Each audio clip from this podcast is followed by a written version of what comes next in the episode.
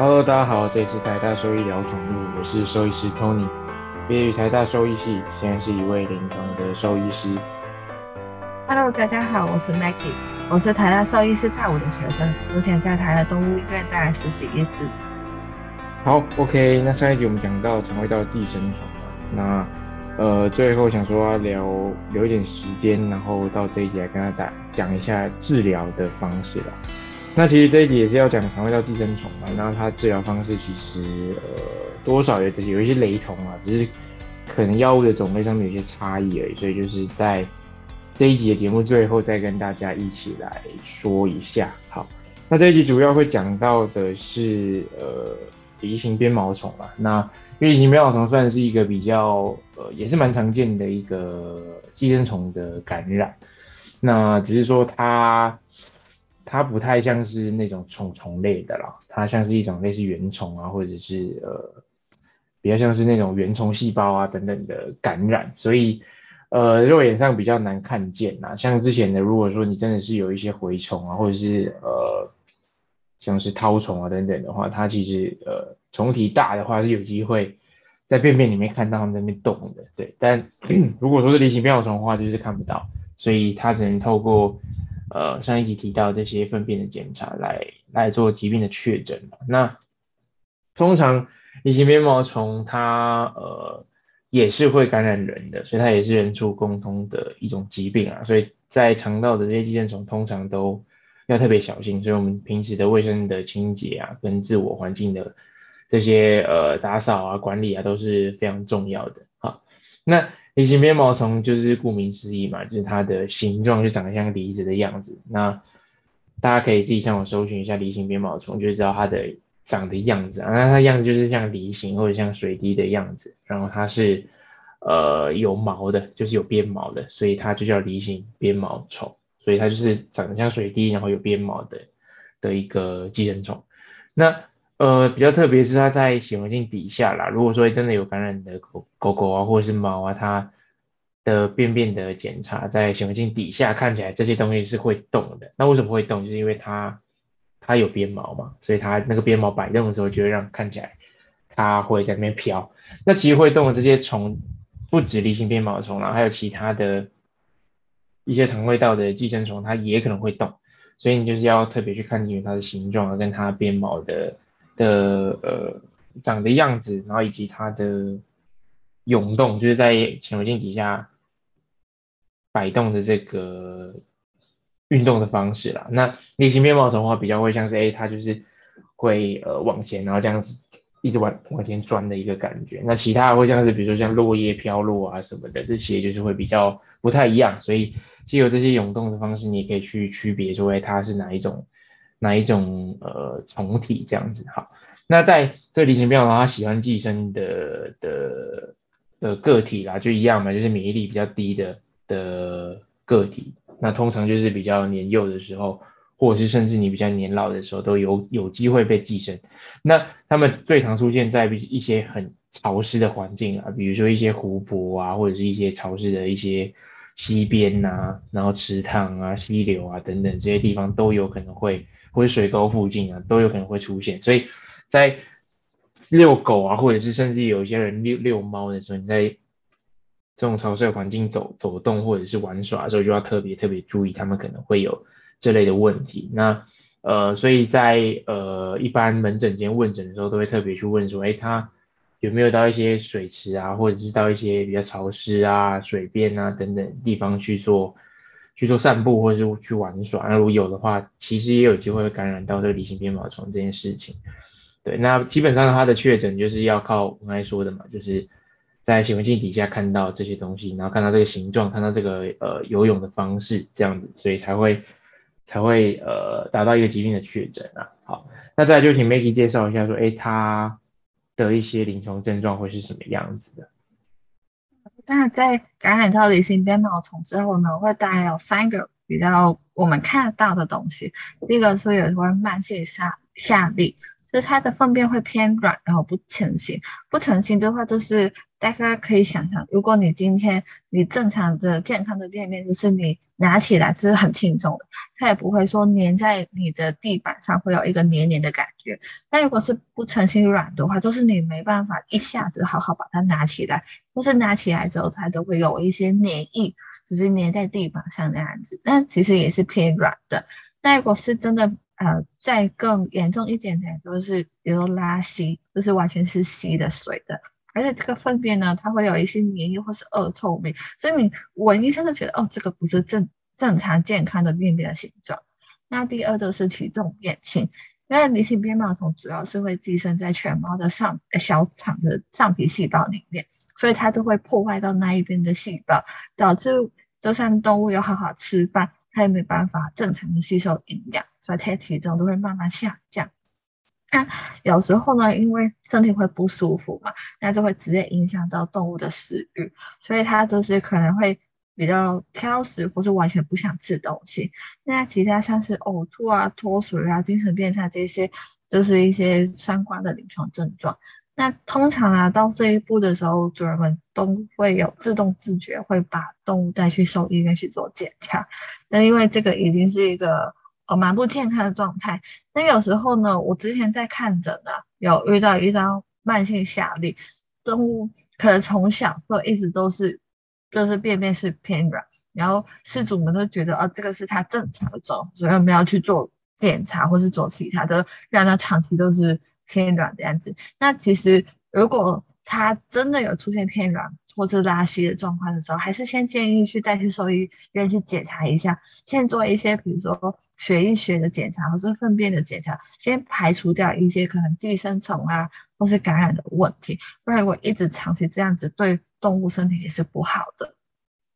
嗯，没错，所以呃。基本上就是一样，就是一些非特异性的症状啊，那跟其他肠胃道的疾病或寄生虫性的感染其实都差不多。那只是说，梨形鞭毛虫比较棘手一点，就是它呃的病程可以拖得很长，那有时候可以来得很急性。那急性的话，就会造成除了慢性下痢以外，它可能会有一些血便或者血痢的样子，就拉到最后会有带血啊，或者是呃会有鲜血等等的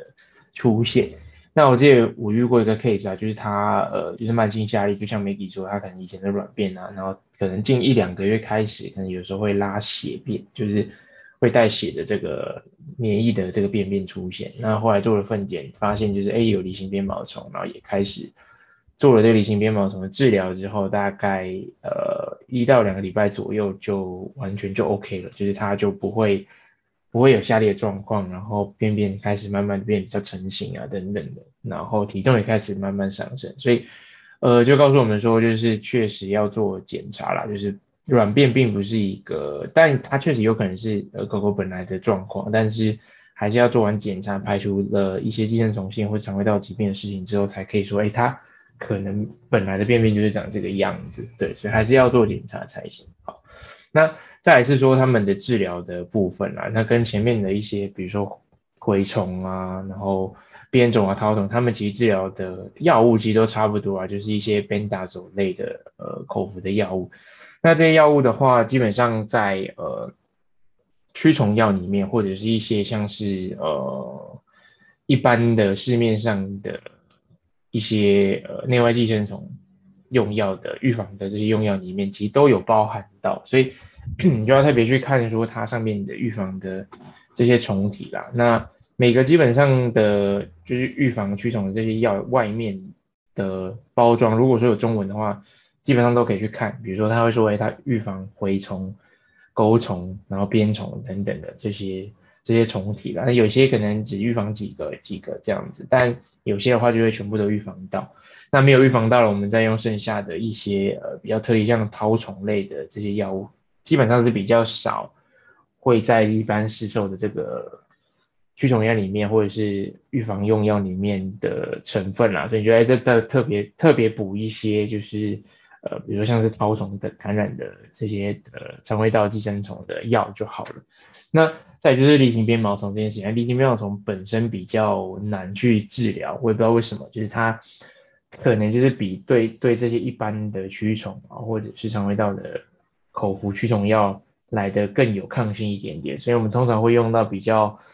比较像是抗生素的这些种类啦，像是不管是 metronidazole 或者是 f e n b e n d a z o 的这种用药，那就等于说去尝试啦。那我在这个状况也是啊，就是他有在定期的预防，只是说他还是感染了，然后或者是他用这个药的效果不是很好，然后后来换了好几种药之后才对某一些特定的药比较有反应，所以这些都是可以。可以预期的啦，所以就是非常比较棘手一点，比较难去用一般的治疗的方式来达到呃疾病的缓和或者是治愈的的方式，所以就是有各式各样的药，那各式各样不同的组合，那它预防或者是治疗可以杀的虫体的的种类都不太一样，所以大家就是要特别去平时去多留意了。那再就是预防胜于治疗嘛，所以你在预防就是一定要。要确实的去执行，那有一些就是可能半年要一年做一次啦，就是基本上 routine 的话会是这样子。那你可以就是每半年去做一次检查，或者是做一次驱虫，然后观察一下它的这些肠胃道的下痢的状况啊等等的去做呃一些排除啦。对，那大概治疗方法就是这样子。对，那再就是另外一个虫啊，就是弓虫或是弓形虫、弓浆虫，就是总之在猫。常见的应该也不算常见了，是可能会出现的一个疾病了。那呃，之所以比较特别的地方，就是它可能它也其实也是人畜共通的，所以就是诶很烦啊。这些寄生虫通常都是人跟动物都可以一起得到，只是说诶它对孕妇来说比较可能会造成一些严重的危害。那我想就请 Maggie 来帮大家解说一下好了。就是不知道大家有没有听过，就说，哎，你如果家中有养猫，然后刚好你怀孕之后要赶快把猫就是送给别人，因为不然的话，有可能都会因为感染就是弓形虫而导致流产。那也我有听说过啊，就是因真的有人就会因为这样子，所以就把猫送掉。我们先讲这个疑疑虑是有可能发生的，因为刚刚学长也有提到弓弓形虫它其实元素沟通。它的确有可能这个东西发生，但是是要达到这个就是这么严重的后果的话，其实有几个必要条件。第一个就是你的猫首先要感染到，第二就是你猫的粪便是新鲜的，就是它刚拉出来不多久，然后你刚好都碰到，然后而且要你碰到之后你把它吃进去。对，所以第一就是，假如你家的猫没有弓形虫，那当然就不用考虑。第二就是，就算你猫真的有，然后只要你不去碰它的粪便，其实都不会。第三，就算真的碰到了，你立刻去洗手，你不要立刻去吃进去，也不会感染。所以呢，呃，这边就可以跟大家就是想一想，就是假如你真的很担心，毕竟世界上没有什么检验是一百趴准确，有可能就算我们检验出来它是阴性，它没有弓形球，它有可能是伪阴性，它可能是真的有。那这样子，你可以请你家中的其他家庭成员帮你去照顾这只猫咪，或是就是它有大便什么，你都不要自己去捡，你要让家人去帮你捡。然后，假如你真的碰到了，你立刻去洗手，你好好做好环境的清洁那一点，其实也不需要那么担心，所以也不需要再有以前那个观念说，哦，只要你怀孕了，你一定要把家中的